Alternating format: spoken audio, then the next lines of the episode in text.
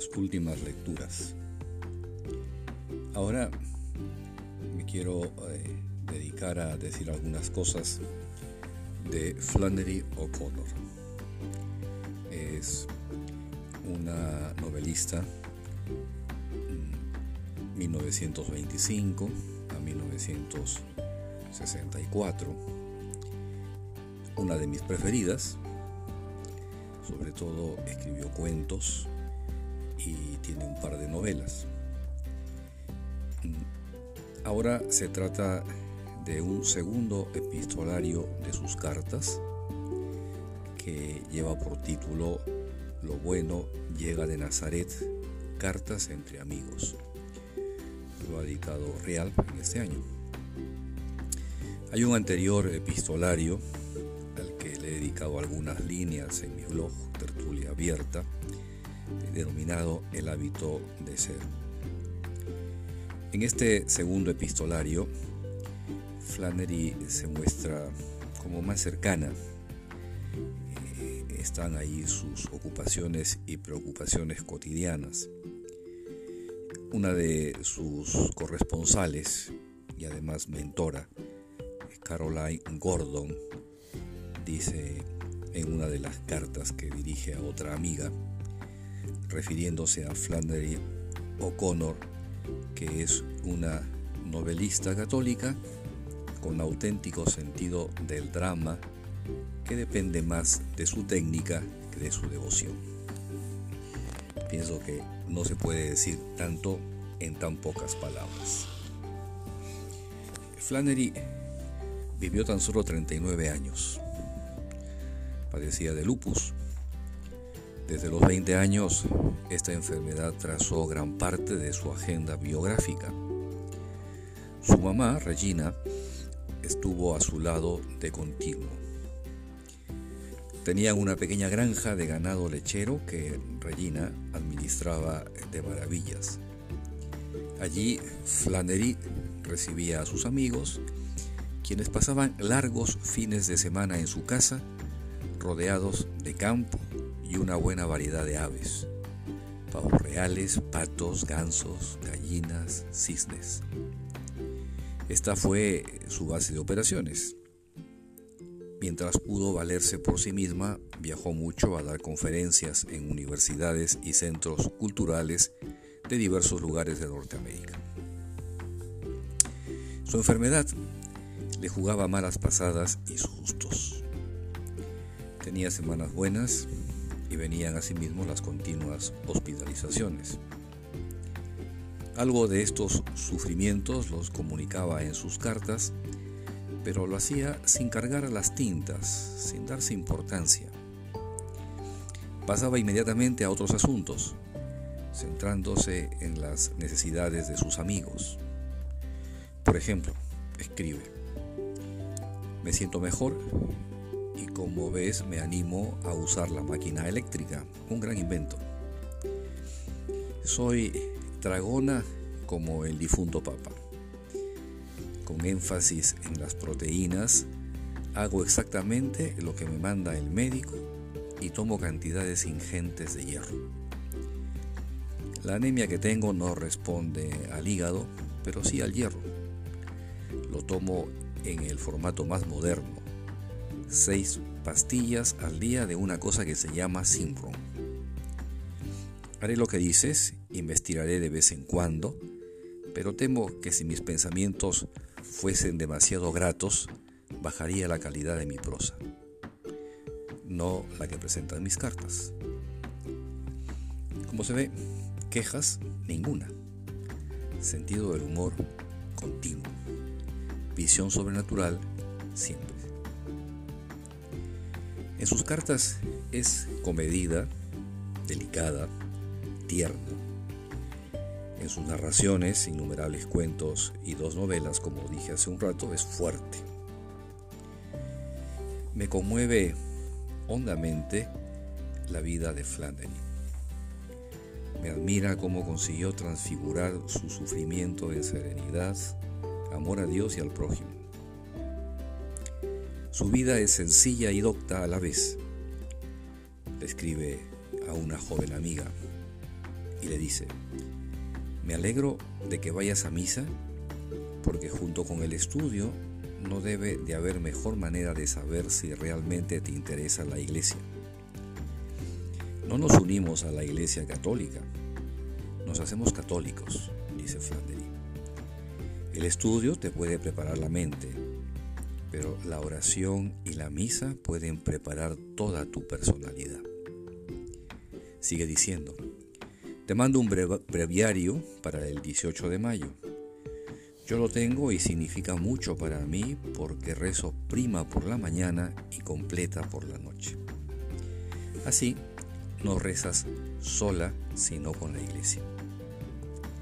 He leído más a Santa Teresa de Jesús que a San Juan de la Cruz. Fueron muy amigos. Lee cuando puedas el Tratado de Santa Catalina de Génova sobre el purgatorio. Como se ve, fe y serena vida de fe. Simplemente encantador.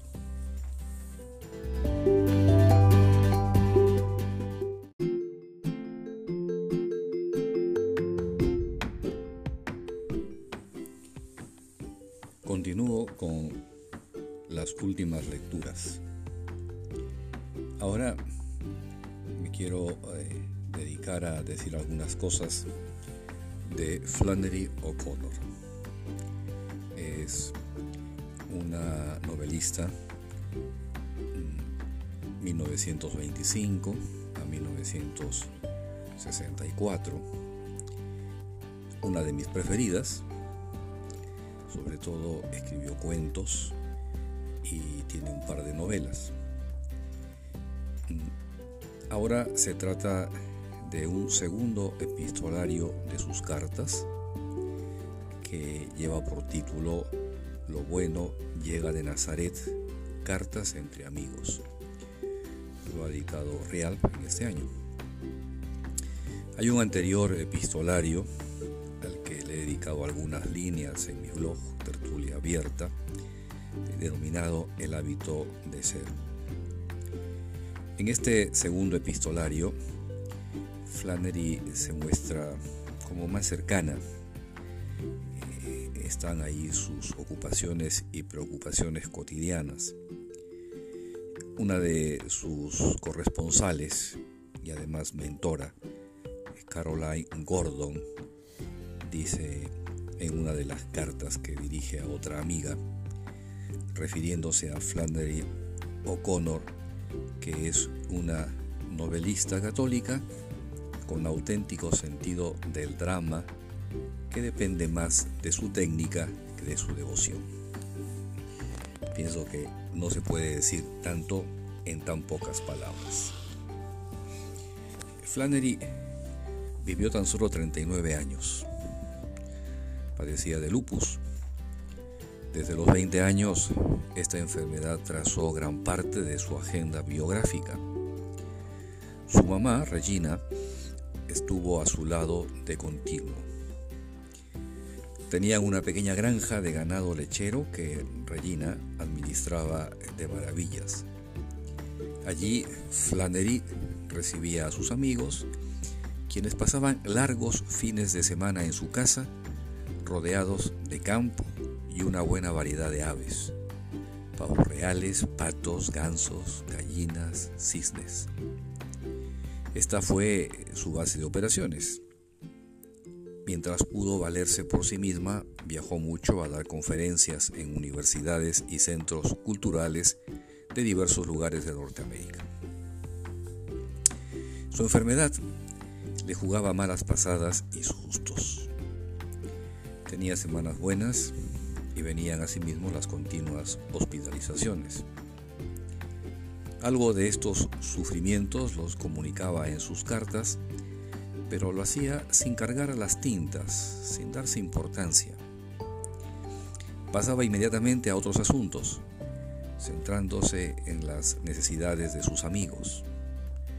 Por ejemplo, escribe, me siento mejor como ves me animo a usar la máquina eléctrica, un gran invento.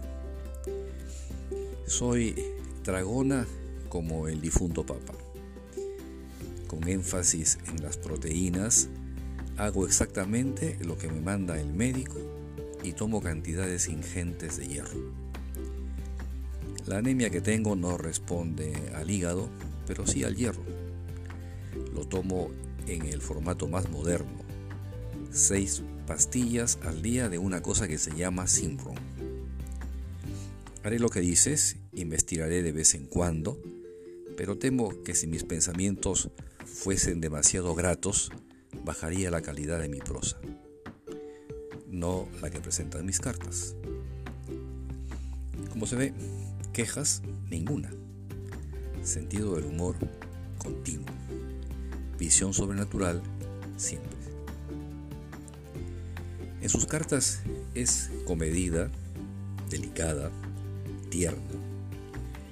En sus narraciones, innumerables cuentos y dos novelas, como dije hace un rato, es fuerte. Me conmueve hondamente la vida de Flannery. Me admira cómo consiguió transfigurar su sufrimiento en serenidad, amor a Dios y al prójimo. Su vida es sencilla y docta a la vez. Le escribe a una joven amiga y le dice, me alegro de que vayas a misa porque junto con el estudio no debe de haber mejor manera de saber si realmente te interesa la iglesia. No nos unimos a la iglesia católica, nos hacemos católicos, dice Flannery. El estudio te puede preparar la mente, pero la oración y la misa pueden preparar toda tu personalidad. Sigue diciendo, te mando un breviario para el 18 de mayo. Yo lo tengo y significa mucho para mí porque rezo prima por la mañana y completa por la noche. Así, no rezas sola, sino con la iglesia. He leído más a Santa Teresa de Jesús que a San Juan de la Cruz. Fueron muy amigos. Lee cuando puedas el Tratado de Santa Catalina de Génova sobre el purgatorio. Como se ve, fe y serena vida de fe.